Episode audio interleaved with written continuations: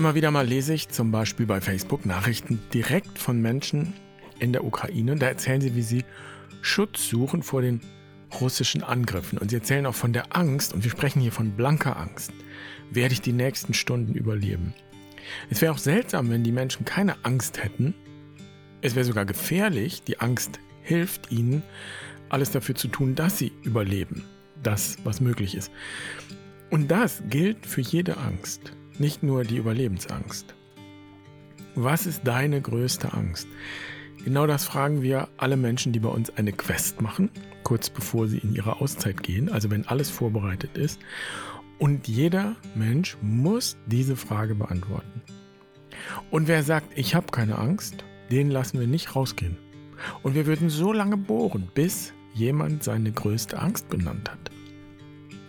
Und es spielt keine Rolle, ob das eine äußere Angst ist oder eine innere. Ob ich Angst habe vor der Dunkelheit draußen oder ob ich Angst davor habe, dass nichts passiert zum Beispiel, dass ich nichts zu erzählen habe, das wäre eine innere Angst. Kommt aufs Gleiche raus. Hirnphysiologisch gibt es nur eine Angst. Heißt, ob ich mir einen Löwen vorstelle, der mich fressen will, oder ob der tatsächlich da ist, das ist gleich. Angst ist Angst. Es gibt die gleichen körperlichen Reaktionen. Das merken wir auch, wenn wir träumen. Träume können so real sein, dass sie die gleichen körperlichen Reaktionen hervorrufen, als wenn das ein äußeres Ereignis wäre. Die Angst ist da. Die Angst gehört zum Menschsein. Und wenn wir versuchen, sie loszuwerden, dann hilft uns das nicht weiter, sondern wir gehen unter. Oder wir werden größenwahnsinnig. Das Ziel kann also nicht sein, keine Angst zu haben, sondern es gilt dafür zu sorgen, dass die Angst mich nicht hat. Und was den Unterschied ausmacht, darum geht es heute in dieser Folge. Und das ist Platz 3 des Best of, Reloaded sozusagen. Viel Freude damit. Herzlich willkommen bei Barfuß und Wild. Ich bin Jan. Schön, dass du dabei bist.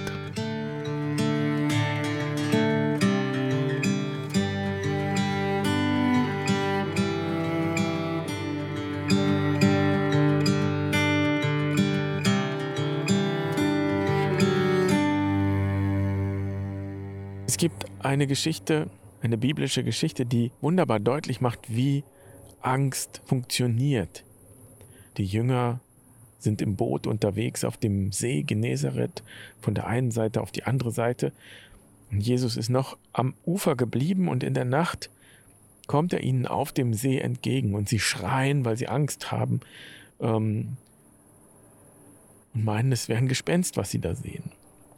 Und Jesus sagt zu ihnen, habt Vertrauen, ich bin es, fürchtet euch nicht. Es gibt eine Legende, ich habe es nie nachgeprüft, aber es ist wunderschön, der Gedanke, dass 365 Mal in der Bibel steht, fürchte dich nicht. Also für jeden Tag einmal. Es geht um ein Grundthema der Bibel und es geht auch um ein Grundthema des Lebens. Und dann geht die Geschichte eigentlich erst richtig los. Petrus der ja sozusagen der Oberjünger ist, sagt, wenn du es bist, dann befiehl, dass ich auf dem Wasser zu dir komme. So als wenn er Jesus testen wollte. Und wenn das, wenn das so ist, wenn ich mich nicht zu fürchten brauche, dann kannst du mir das ja beweisen.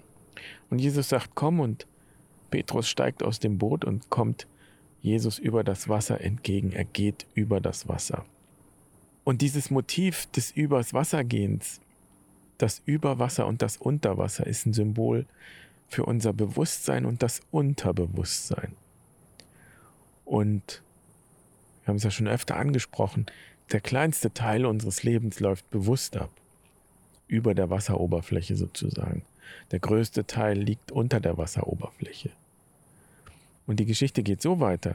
Dann kommt heftiger Wind, den er bemerkt, und er bekommt Angst, heißt es, und als er untergeht, schreit er, Herr, rette mich.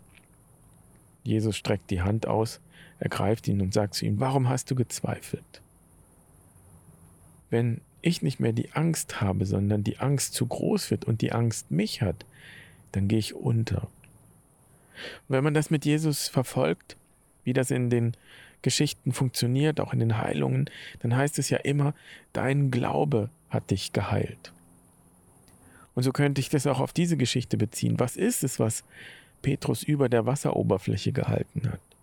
In dem Moment, wo er ganz bei sich war, als diese Beziehung da ist, diese Verbindung da ist, da hat er die Angst und kann über das Wasser gehen.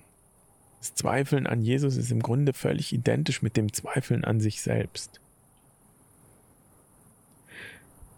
Die Lösung für die Angst, das, was wir der Angst entgegenhalten können, das liegt nicht außerhalb von uns.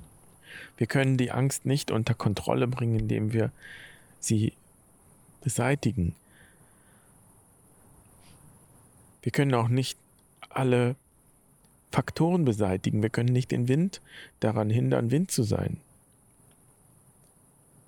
Wir können versuchen, den Wind zu akzeptieren als Wind und trotzdem ganz bei uns zu bleiben, in Verbindung zu bleiben. Ich würde sagen, in mir zu Hause zu sein.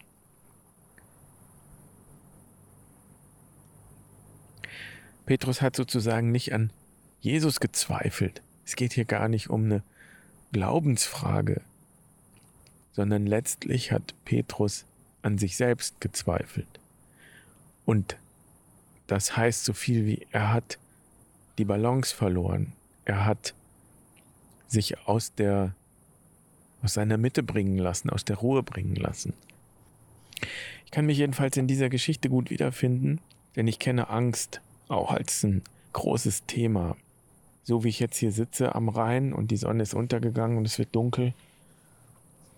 Und über dem Wasser ist es noch hell, aber hinter mir im Wald, da ist es dunkel. Das hätte ich vor Jahren nie gemacht.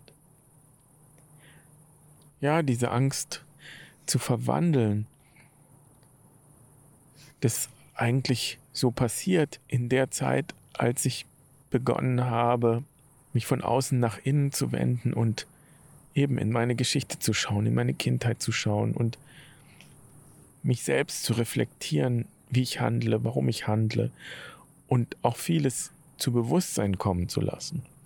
Und mit dieser Wendung nach innen und ich möchte sagen, mit diesem in mir selbst heimisch werden, ist die Angst kleiner geworden, beziehungsweise hat sie ihre Wirkung verloren und es hat sich etwas umgedreht. Es ist ja nicht so, als wenn ich keine Angst hätte, aber ich habe die Angst und sie hat mich nicht mehr. Ich kann der Angst vertrauen, ich weiß, wo sie mir dient. Es ist kein Abgrund mehr, in den ich hineinstürze. Und selbst Scham, die ich auch kenne, ist heute etwas, das ich habe und nicht etwas, das mich hat. Scham ist auch etwas, das mich schützt und schützen kann. Ich muss auch nicht immer alles zeigen. Denn darum geht es ja bei der Scham. Etwas nicht zu zeigen. Ich muss nicht alles zeigen.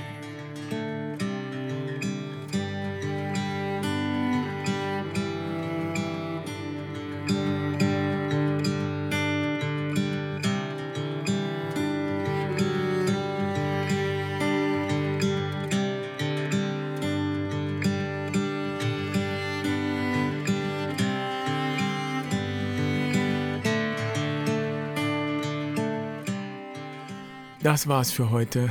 Und die Langfassung findest du wieder auf der Website. Ich verlinke dir das in den Show Notes. Und da findest du fünf Ideen, was du tun kannst, um dich mit deiner Angst anzufreunden. Das geht ja nicht von jetzt auf gleich, sondern das ist ein längerer Weg. Da kannst du dich auch in unseren Verteiler eintragen und dann schicken wir dir zu jeder Folge eine E-Mail. Und wenn du magst, gibt es auch jeden Tag Seelenfutter, also schau dir das gerne an. In diesem Sinne, Schön, dass du dabei warst. Ich wünsche dir eine schöne Woche. Mach's gut. Pace bene.